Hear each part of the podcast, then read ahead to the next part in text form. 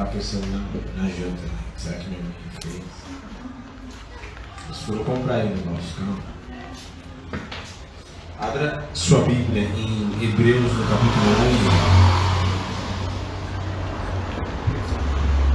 11. Hebreus 11. Tá por aí mesmo, dona Margarida? Tá por aí mesmo, isso. Por aí mesmo. Logo depois de 1 Samuel de Timóteo, Filemão, Tito.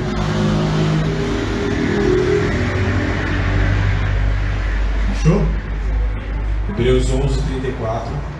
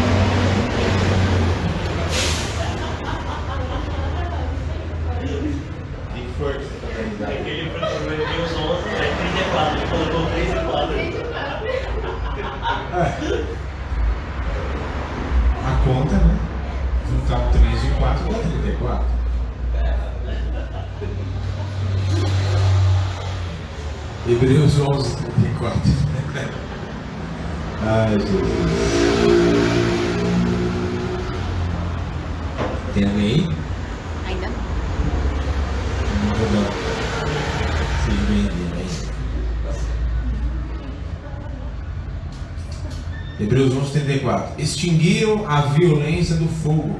Foram libertos a fio de espada, da espada. Da fraqueza, tiraram força. Tornaram-se poderosos nas batalhas e puseram retirada em exércitos estrangeiros.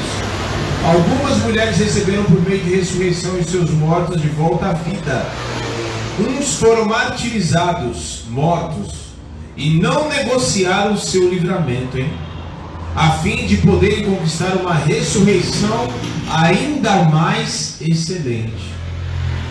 Muitos enfrentaram zombarias, torturas, outros ainda foram acorrentados, jogados aos cárceres, apedrejados, cerrados ao meio, tentados, mortos a fio de espada.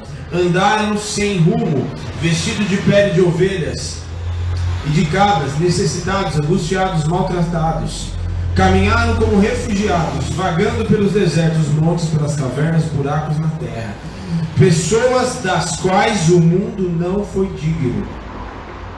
Ora, todos esses, apesar de haverem sido aprovados por Deus por meio da fé, não presenciaram a concretização do que ele havia prometido, tendo em vista que Deus havia providenciado algo ainda mais excelente para nós, a fim de que juntamente conosco pudessem ser eles também aperfeiçoados. Feche os teus olhos, Senhor. Nós consagramos a Ti este tempo, entregamos a nossa vida diante de Ti, Senhor. Muito mais, muito mais temos interesse em ouvir a voz do Espírito, que aqui já se encontra. Continua falando conosco, todo valente, todo e qualquer tipo de atrapalhação já está cancelada a partir de agora em nome de Jesus. Senhor, usa-me como um canal de bênção. A minha carne caia por terra e só o teu Espírito fale neste lugar. E a ti nós daremos toda a honra, toda a glória e todo o louvor. Amém e amém. Amém? Pode ser sentado. Amém? Hoje nós vamos falar sobre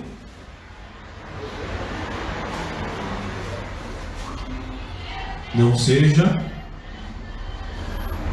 um cristão ou um crente Nutella. Não seja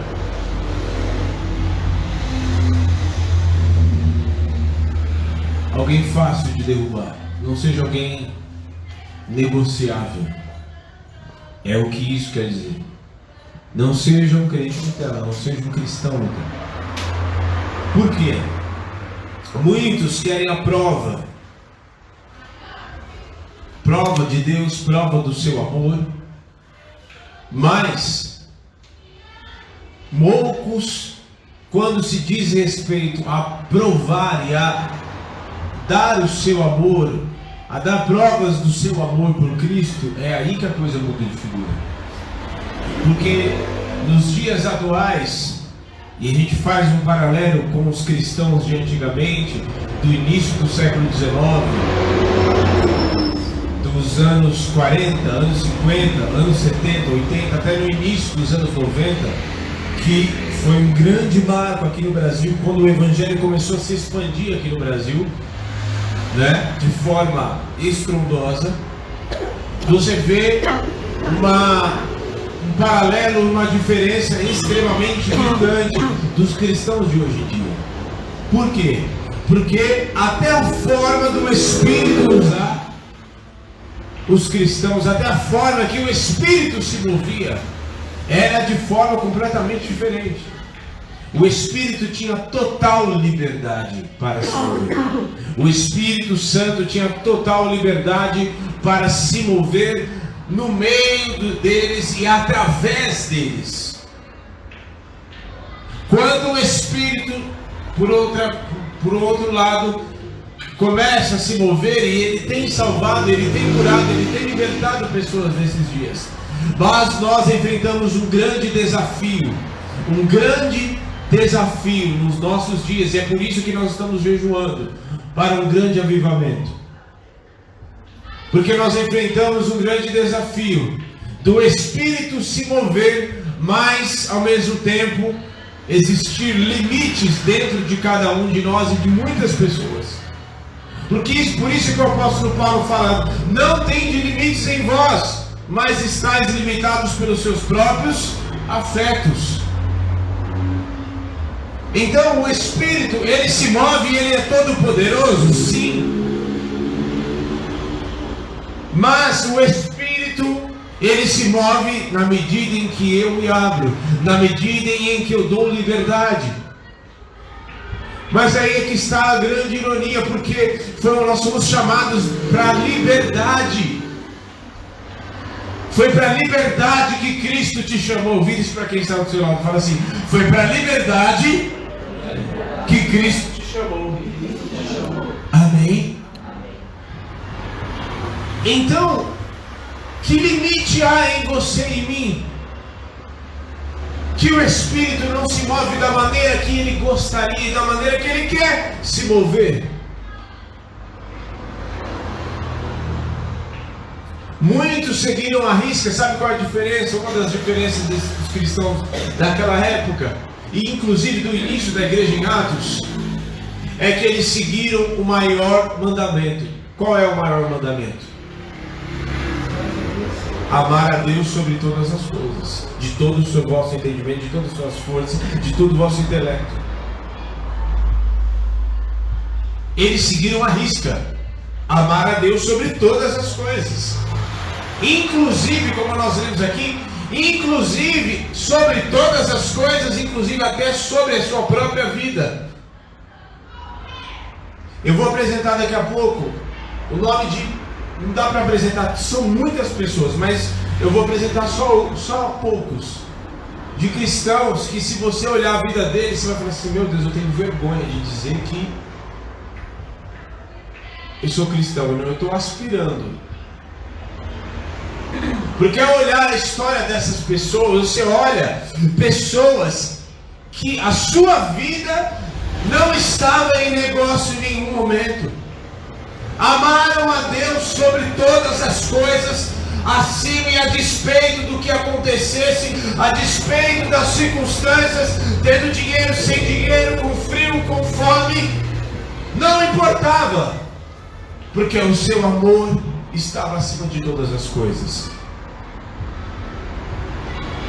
Então, amar a Deus sobre todas as coisas é as atitudes nossas que falam mais, porque não adianta falar que ama com a boca, sendo que em momentos oportunos, sabe quando você prova que você ama? E eu arrisco a dizer que alguém só é considerado, só pode ser considerado cristão quando ele é perseguido por amor a Jesus e ele permanece. Aí ele pode ser considerado cristão. Quando alguém começa a falar assim, mas. Ai, você não está indo muito aí não na igreja? Ai! Quando você começa a ser perseguido por amor a Ele. Só que tem um porém. Quem é perseguido por amor a Ele e sofre por amor a Ele, o Senhor mesmo diz em Sua palavra que o Senhor é galardoador daqueles que buscam. Ele é recompensador. Galardão é recompensa. Recompensador daqueles que buscam. Então,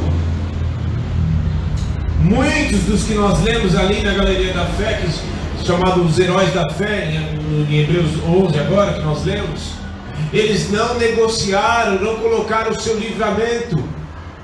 Eles poderiam ser salvos e poderiam ser livres da morte, da prisão, mas eles não colocaram isso em negociação, visando algo muito mais excelente.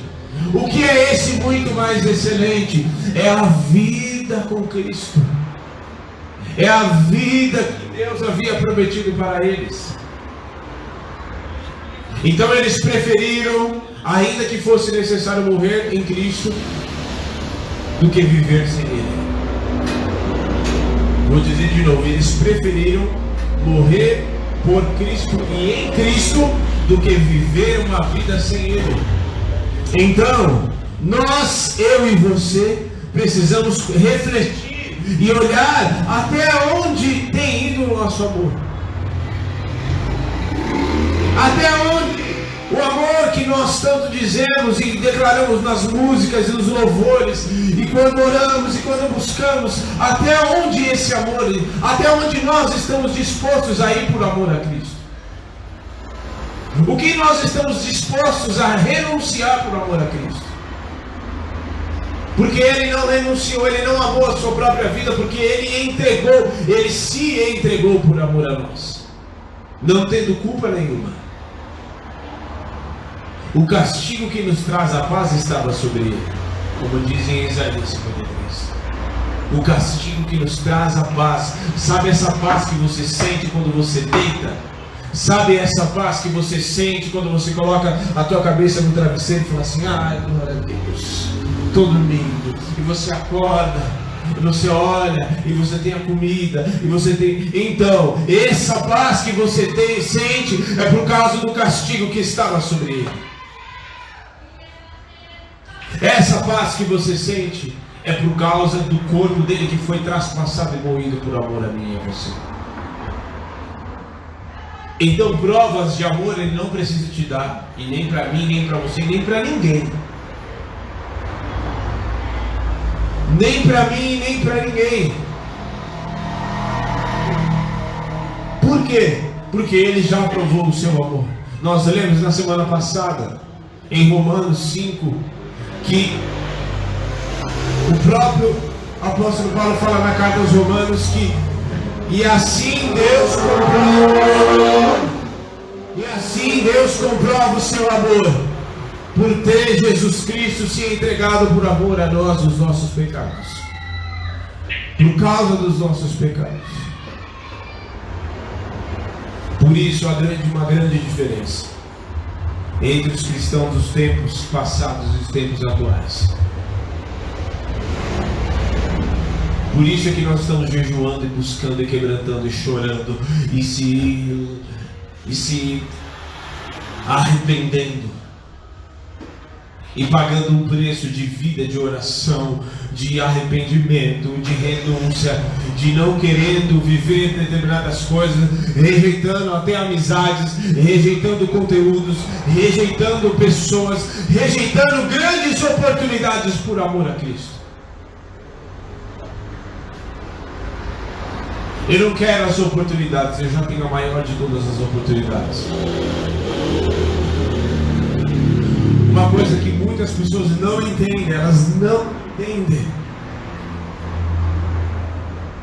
É que elas muitas, muitas vezes rejeitam a Cristo, largam Cristo por, por causa de uma oportunidade de trabalho, por causa de uma oportunidade de dinheiro, por causa de uma oportunidade de uma pessoa que, que quer namorar, por causa de uma pessoa que quer andar junto, por causa de um status, por causa de uma ostentação.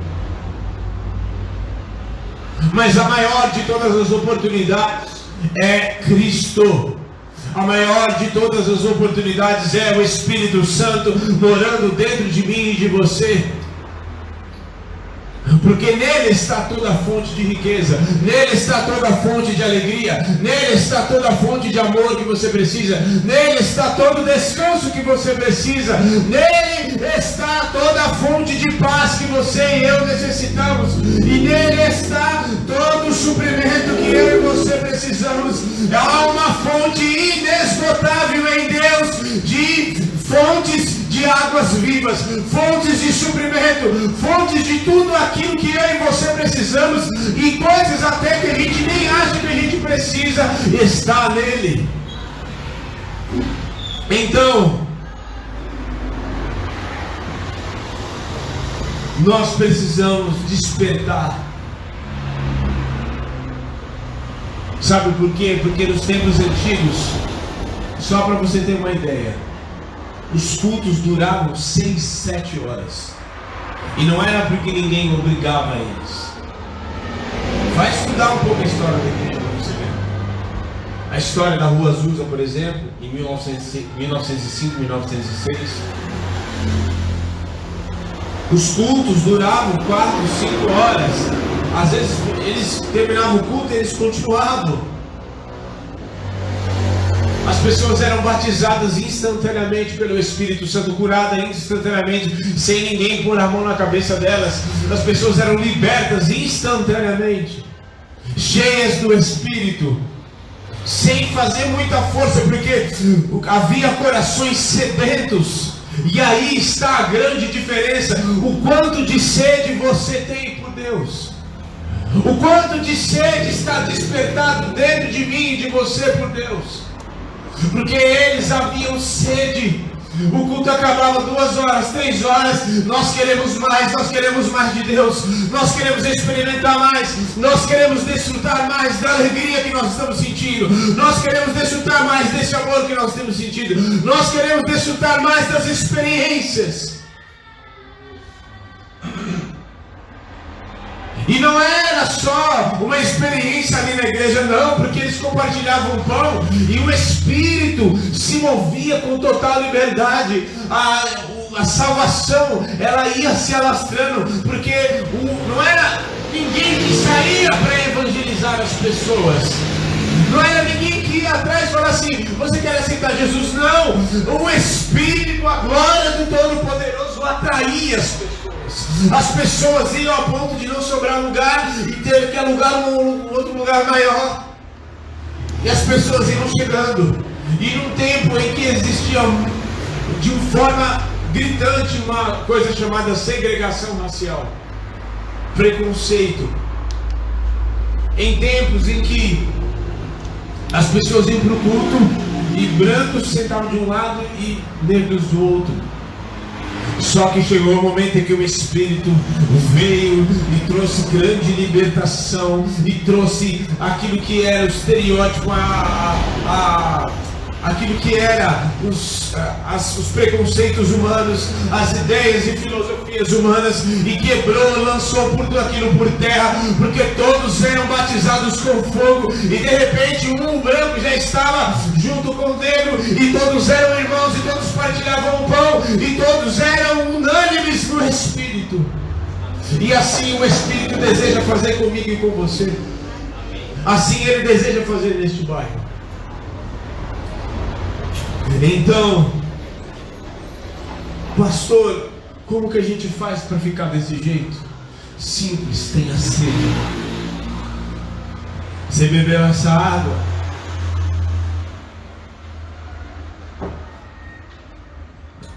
Não se sinta satisfeito. Amém, eu recebi hoje, mas amanhã eu quero mais. Amém, eu recebi mais, mas não dá para pegar só mais um pouquinho? Não dá para a gente experimentar mais um pouco? Amém. Foi maravilhoso o de quarto, mas não tem como ser, tem, não tem como ser mais. Não tem como ter mais, não tem como orar mais um pouquinho. Então, Essa aí está a grande diferença. Aí está a grande diferença em que eu e você precisamos entender e buscar. O problema é que nós não vemos a hora do culto acabar, nós não vemos a hora. Oramos ali um pouquinho rapidinho, já estamos correndo para cuidar da vida. Oramos ali e tal, e ou às vezes entramos na presença só para pedir e falar e apresentar as coisas.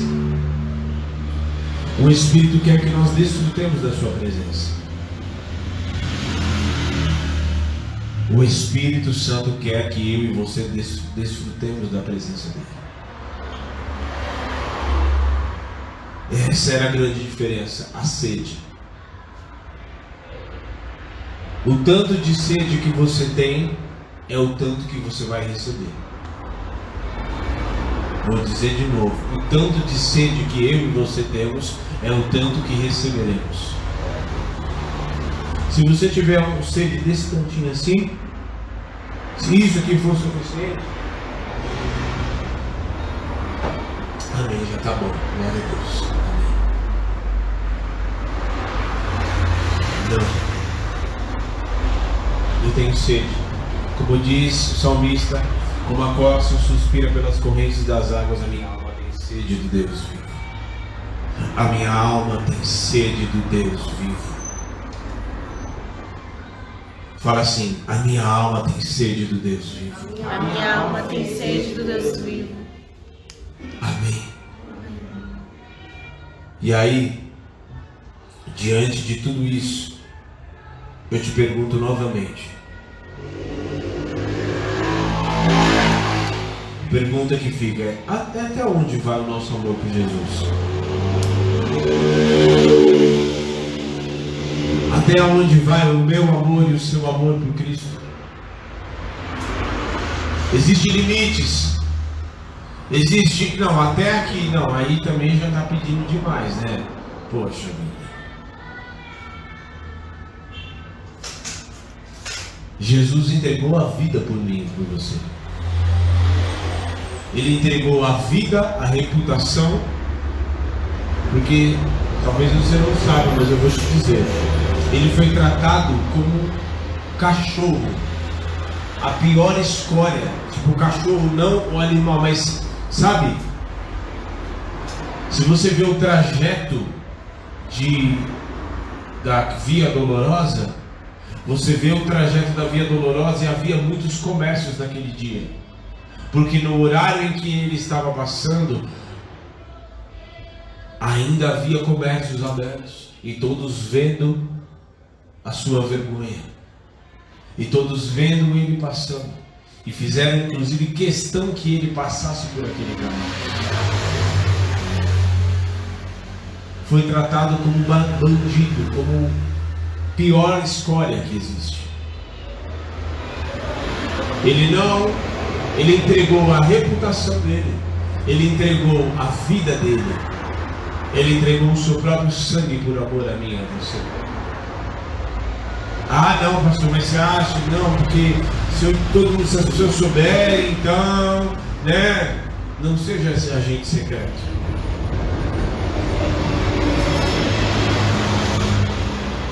O bom aroma de Cristo, ele, o bom aroma, o bom perfume de Cristo, ele se alastra.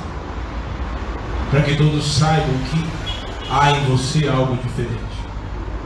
Há em você o bom aroma de Cristo. Há em você a presença do Espírito.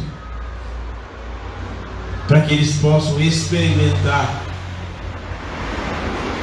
não apenas de um discurso, mas de uma vida eles não experimente não de apenas um belo discurso, belas palavras, mas de uma vida com Cristo, de uma vida entregue com Ele, entregue a Ele, uma vida entregue. E aí, para gente, eu vou citar aqui. Eu conheço a história de muitos deles, de alguns deles, né, na verdade. alguns dos cristãos que você olha e fala assim, meu Deus. Será que eu sou crente mesmo? Porque eu estou olhando a vida dele. E uma vez eu me questionei, me perguntei, não questionando a Deus, mas perguntando por que, que muitos morriam. E o Espírito me disse que muitos morrem por amor a Cristo, para que quando eu olhar para eles e olhar para a vida deles eles, e verem que muitos morreram, morreram por Cristo, que eles sirvam de exemplo. Que eles sirvam de exemplo para que o dia que eu não quiser vir para a igreja, porque eu estou passando por um problema financeiro, e aí você faz um paralelo, problema financeiro, morreu por Cristo. Não, falta de dinheiro, morreu por Cristo. Não, eu estou com uma situação mal resolvida alma, morreu por Cristo. Eu me arrisco a dizer que muitos deles nem tinham tempo para ter problema da alma, nem tinham tempo para ter milindre da alma, porque eles estavam gastando e vivendo a vida de Cristo, vivendo a vida por Ele. Então não tinha nem tempo para isso. Não tinha nem tempo para as coisinhas que muitos vivem nos dias de hoje, porque a vida deles integralmente, corpo, alma e espírito, estavam entregues para Cristo. Tem um irmão chamado, e ele está vivo ainda até o dia de hoje, chamado Irmão Yu. Eu até mandei um vídeo dele para vocês. Não vou contar a história, obviamente, completa, mas ele é um cristão, ele tem aproximadamente seus 64 anos hoje. E ele é cristão, pasma, ele é cristão chinês. Porque, não sei se vocês bem sabem, desde os tempos antigos e até o dia de hoje, na China é proibido entrar a Bíblia, é proibido pregar a palavra. E ele, lá em mil, 1900 e, na década de 60 mais ou menos, ele conheceu uma, missionária norueguesa foi pregou para a família dele e tal, eles conheceram a Cristo, só que não eles conheceram a Cristo sem Bíblia. Eles passaram um bom tempo sem Bíblia. A mãe dele pregava para ele, pregava, ensinava ali 100% inspirada pelo Espírito, 100% direcionada pelo Espírito porque não podia entrar a Bíblia, eles não podiam ter acesso. Até que um dia ele orou e buscava, orava, a ponto, ele orava e ele tinha uma busca tão intensa a ponto do pai dele achar que ele estava enlouquecendo. E aí um irmão, ele ficou orando, orando, ele teve um sonho que tinha um cara, três homens descia com um carrinho e um dos homens que estavam com o carrinho estava com um cesto cheio de pães lá dentro cheios de pães. Esse pão era. E aí quando ele descia e descia assim, os pães se transformavam em uma Bíblia. E aí ele lá, quando deu 4 horas da manhã, o irmão bateu lá, foi, entregou a Bíblia para ele, e ele começou a pregar a palavra, e ele não sabia pregar, ele falava que ele colocava a Bíblia na cabeça, e só sabia decorar e recitar os versículos, recitar os versículos, e as pessoas paravam para ouvir e tal, até que um belo momento ele é preso, e ele fica lá um tempão preso, 10 anos preso, e no início ele passa ali, ele é torturado, ele, eles furavam os dedos dele para que ele entregasse, porque tinha mais pessoas que foram alcançadas pela palavra, e outras pessoas começaram a pregar também. E ele, eles furavam os dedos dele, do pé, da mão, para que ele entregasse, e ele pensava, não, eu não posso agir como Judas. E ele não falava, até que o belo dia ele fez um jejum de setenta e tantos dias lá, sem comer e tal, a ponto das pessoas olharem para ele, quando a mãe dele foi ver ele, não reconheceu ele, e ele ia e pregava e, e, incessantemente, e ele falava que se sentia preso, porque e agora Jesus? O que, que eu vou fazer? Eu não posso pregar a sua palavra porque eu estou preso. E aí o Senhor falava, calma, porque você não vai morrer, eu vou te livrar e tal. Até que um dia ele vê os céus abertos, as portas abertas, e as portas se abrem e ele vê as nações. para que ele pregasse, era o chamado de Deus para a vida dele. E ele permaneceu de pé todo esse tempo. E ele ficou de pé. E está vivo até hoje. Vivo, vivo, vivo. Vivo. Depois eu pego o depoimento dele. Que tem no. Vivo. Não amou a sua própria vida. Estou falando isso para que haja idolatria? Não. Pelo contrário, para que eu olhe, eu e você olhemos para a vida de, um, de, uma pessoa como essa, cristão verdadeiro, olhemos para ele e olhemos para a nossa vida e olhemos para a vida dele e olhemos para nossa. E aí você fala, faça a seguinte pergunta para você mesmo: Eu amo a Cristo de verdade? Tantos homens tantos homens, grandes homens e mulheres de Deus que já passaram por essa terra. Muitos deles ainda estão vivos. Tem a Corey Timbun, que era uma holandesa lá, na época da, da, dos refugiados judeus, ela vivia na Holanda, ela é uma, já faleceu já. Ela refugiou mais de 100 judeus dentro da sua própria casa. E o pai dela tinha grande temor, porque ele falava assim: realmente esse povo, ele lia, ele tinha muito temor em ler o Antigo Testamento, e ele falava assim, realmente Deus ama esse povo. E ele refugiou mais de 100 judeus dentro da sua própria casa. Até que eles foram pegos, eles foram presos. Depois de 10 dias, o pai dela morre.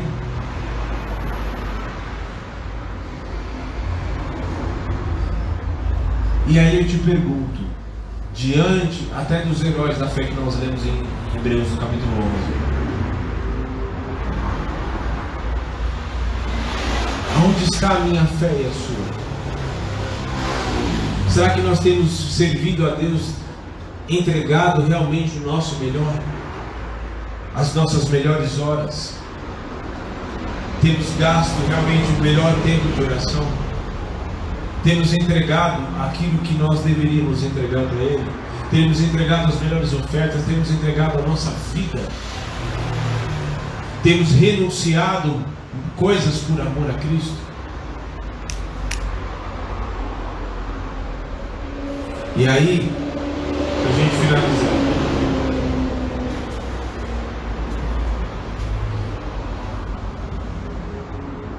Sabe qual é uma característica muito incomum em cristãos cheios do Espírito, fervorosos? Quando se fala de um cristão cheio do Espírito, significa alguém não só cheio do, da capacitação e do poder de Deus, mas alguém que está cheio do amor de Deus sobre si.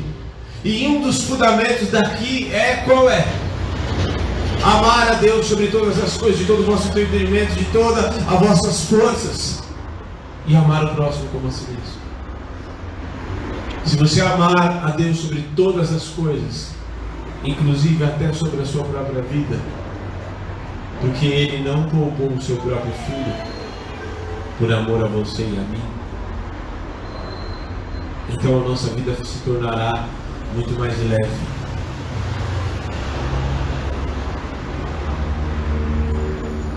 Haverá problemas, situações difíceis, sim. Mas todas essas coisas não serão nada perto daquilo que nós vamos alcançar dia após dia.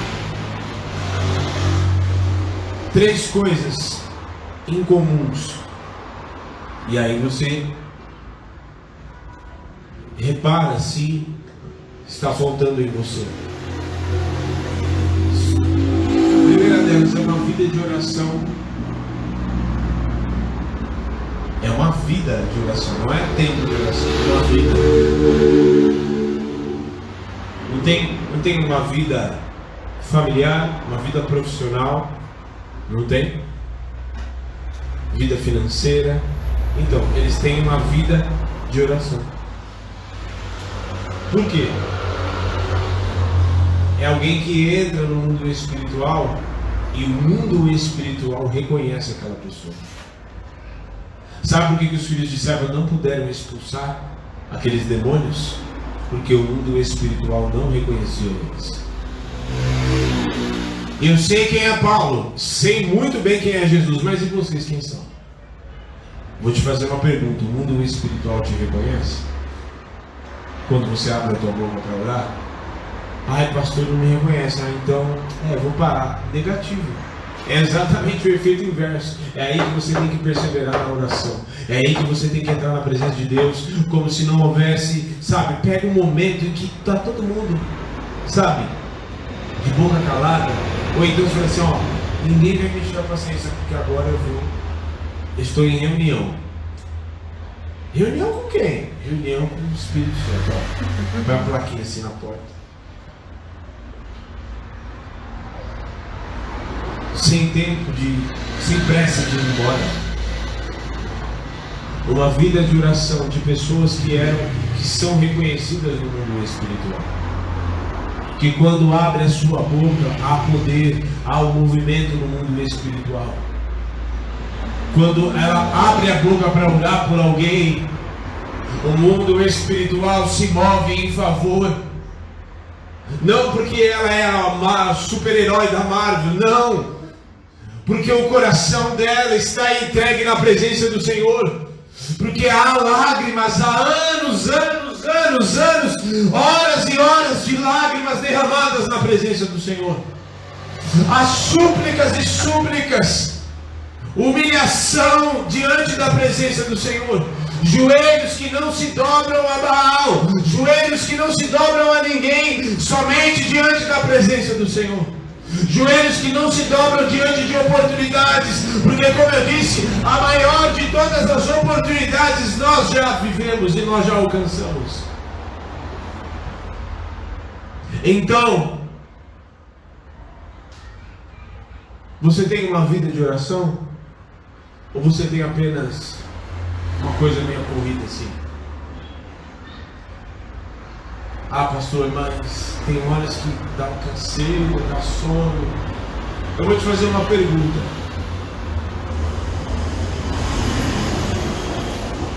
Você acha que todos os dias eu, estou falando de mim, você acha que todos os dias eu tenho o meu corpo, a minha cabeça, está 100% descansada, está 100% tranquila para eu orar? Está 100%, 100 disposta para orar?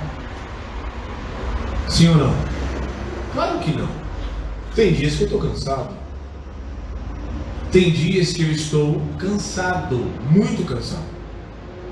Por causa da carga espiritual, por causa das situações que a gente enfrenta espiritualmente. Muito mais pelas coisas espirituais que enfrentamos.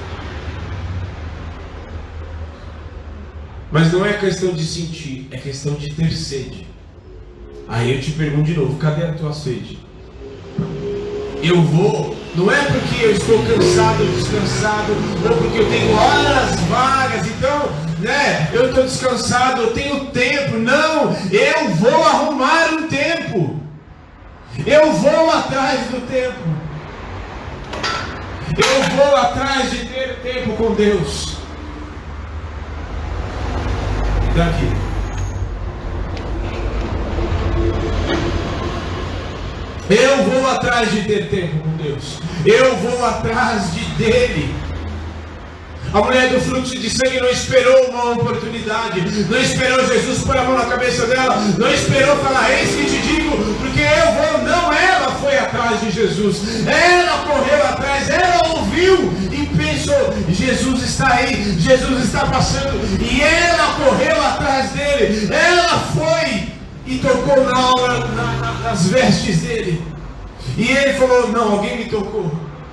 Como assim? Tem uma multidão, todo mundo está te tocando. Não, não, alguém me tocou de maneira diferente. Alguém me tocou, alguém tem sede. Alguém está aqui e me tocou de maneira diferente. Então, todas as vezes que você entrar na presença de Deus, não entre somente para pedir, não entre somente para, ah, eu vim aqui, né, porque tem que orar, né, Deus? Não, não, entre presença de Deus com sede. Entre, porque grandes coisas te será revelada.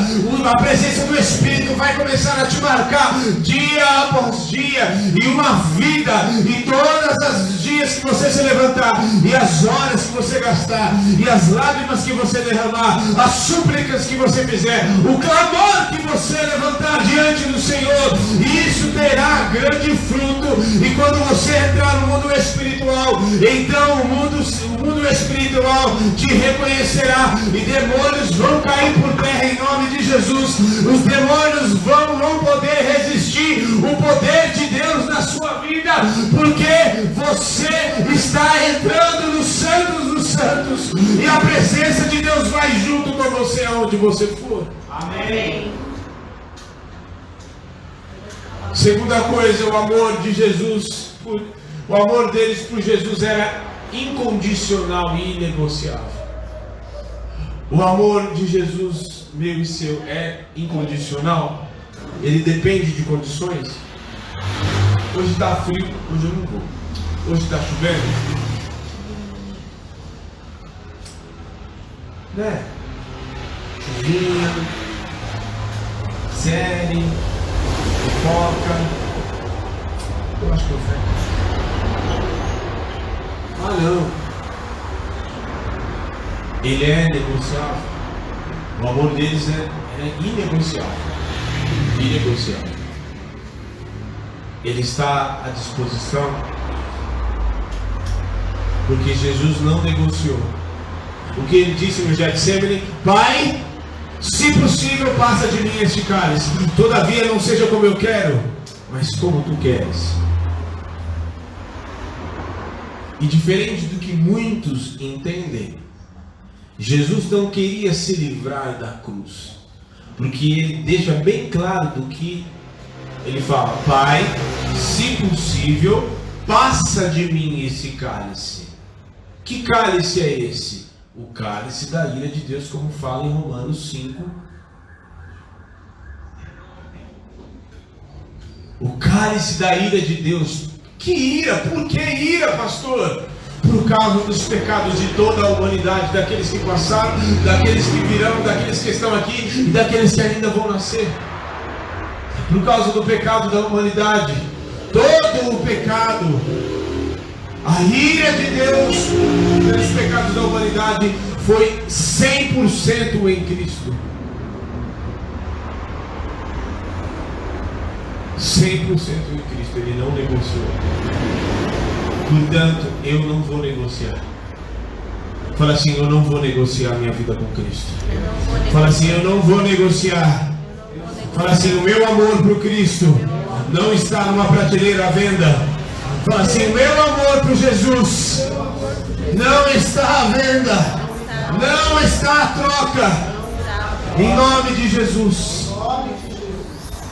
E em último, eles eram homens humildes. Eles eram humildes. Humildes. Milhares debaixo das onipotentes mãos do Senhor. E no devido tempo ele vos exaltará. Humil, quem é humilde não se exalta. Ele espera o momento oportuno de Deus o exaltar. Está ali na sua vidinha de oração. Eu lembro até hoje, gente. Nem sei por que, me veio. Foi, me veio esse, essa lembrança agora, exatamente nesse momento. Da minha avó. Foi ela que semeou. Eu não lembro de basicamente nada. Mas algumas coisas me veio marcada na memória. Ela orava assim, ó. Quase não dava para ouvir a voz dela orava assim, caladinho, o jeitinho dela, dobrava os seus joelhos. Simples, né? Uma história de vida sofrida, sofrida. Adorava as histórias que ela contava.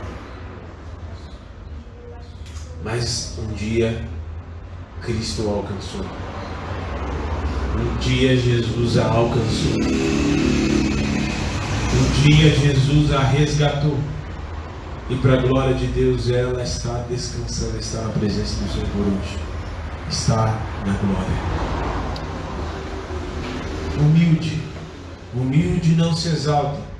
Por isso o próprio Jesus disse: aquele que, se, aquele que se exalta será humilhado, mas aquele que se humilha por amor de mim será exaltado. No devido tempo ele vos exaltará. Aguarde o momento exato. Vamos servir a nossa vida cheios do Espírito. Na nossa vida, sem querer ostentar uma coisa que nós não temos condições de manter, sem querer ostentar uma vida que nós não temos condições. E condições não estou falando financeiramente, condições o coração, porque às vezes as pessoas querem receber coisas que o seu coração não está preparado para receber. Às vezes muitos querem receber, querem visibilidade, querem as coisas, querem receber, querem ter coisas, querem estar em lugares, querem estar com pessoas, mas o seu coração não tem condições de estar ali, não tem condições de ter, porque o coração ainda não está entregue 100% na presença do Senhor. Se coloque de pé.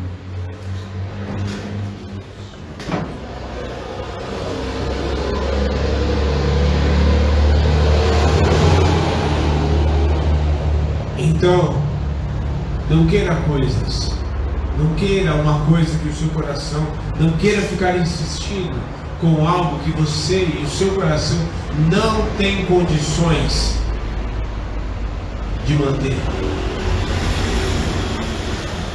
Não tem condições de manter. Deixa humilhar nas, nas onipotentes mãos do Senhor. E no devido tempo. O que é devido tempo? No tempo que ele achar que deve te exaltar. No tempo em que ele olhar para você e falar assim: agora sim, o coração está na minha presença, 100%. Agora sim, o meu coração dela é totalmente meu. Agora o coração dela é meu. Agora o coração dele não tem, não tem divisões. Agora ele está por inteiro. Agora ela está por inteiro na minha presença. Agora sim, a vida dele, a vida dela é 100% minha. Agora a vida dele está entregue integralmente na minha presença. Agora a vida dele não está dividida entre coisas de lá de fora, problemas, situações, dor, depressão, coisas da vida Agora a vida dele e dela está na minha presença. Feche os teus olhos.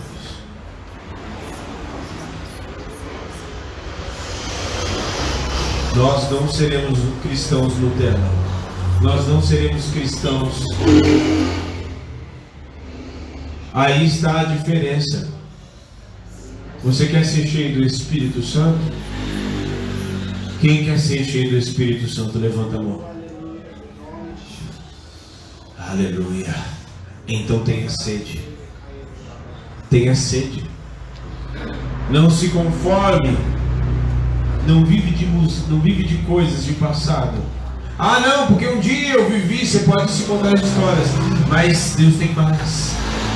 Deus tem mais, é uma fonte, há uma fonte inesgotável em Deus, de sinais, de prodígios, de maravilhas, oh, de presença, de amor, para nos suprir a carência da nossa alma, tudo está nele, tudo é por ele, tudo está nele, tudo aquilo que nós necessitamos está está a fonte de toda a riqueza, de toda a alegria, de todo o amor, de toda a plenitude. Oh, aleluia! Tenha sede, sede, sede. Tenha sede. Tenha sede. Tenha sede. Oh, aleluia. Oh, aleluia! Aleluia. Tenha sede, tenha sede. Em nome de Jesus. Em nome de Jesus. Ora balas. Oh, em nome de Jesus. Em nome de Jesus. Em nome de Jesus. Em nome de Jesus. Aleluia. Em nome de Jesus. Em nome de Jesus. Vai orar também, Cris. Vai clamar a presença do Espírito. Em nome de Jesus. Sede, sede, sede, sede. Oh, necessita o amor do Espírito. Oh, rebate, rebate, rebate. Aleluia.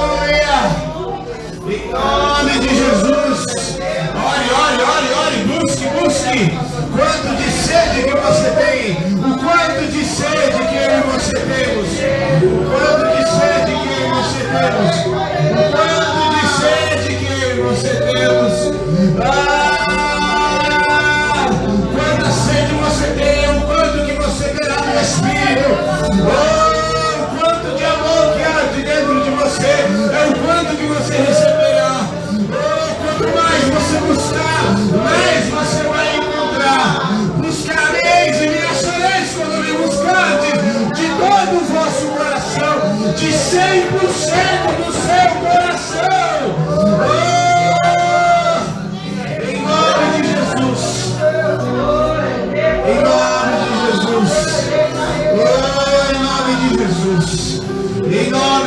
Jesus. Em nome de Jesus. Em nome de Jesus. Em nome de Jesus. Em nome de Jesus. Tudo aquilo que quer impedir o mover do Espírito neste lugar. Tudo aquilo que quer impedir ações e setas malignas. Tudo aquilo que quer impedir. Oh, você de ter sede. Tudo aquilo que quer entrar. Setas malignas. Entrar na sua alma, na sua mente. Para te impedir de ter sede. De impedir de ter sede, está quebrado em nome de Jesus.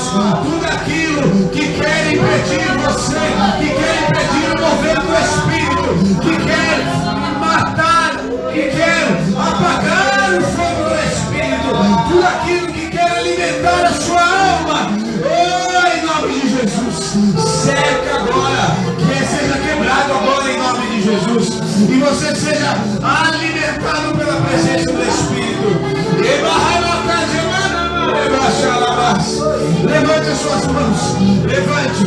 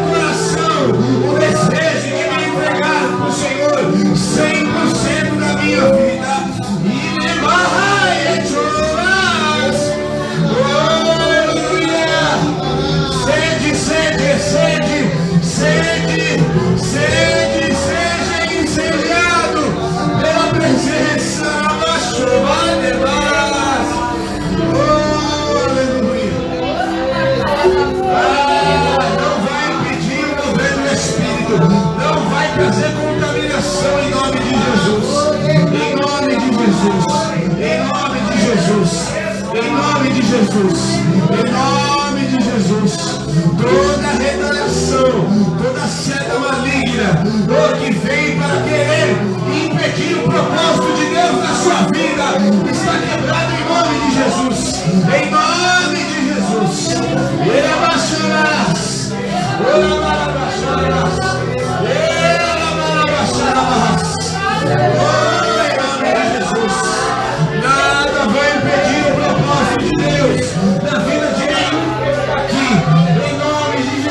Jesus. Porque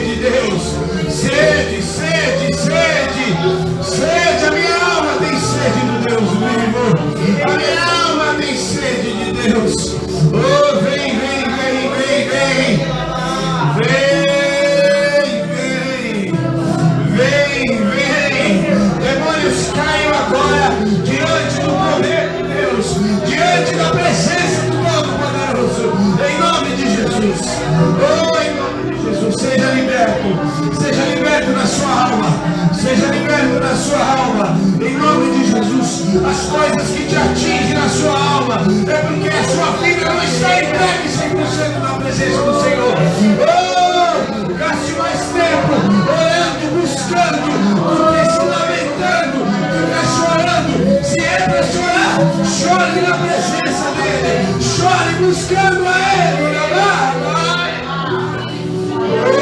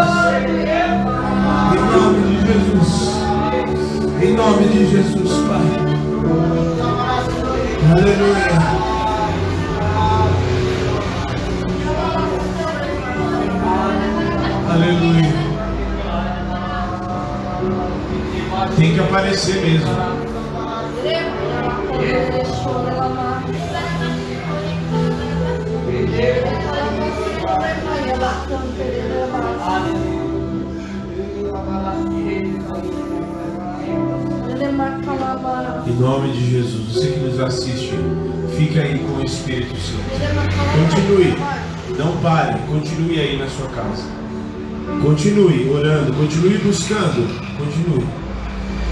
Que a presença do Senhor te guarde, em nome de Jesus. Guarde, guarde. E o seu amor seja 100% dele.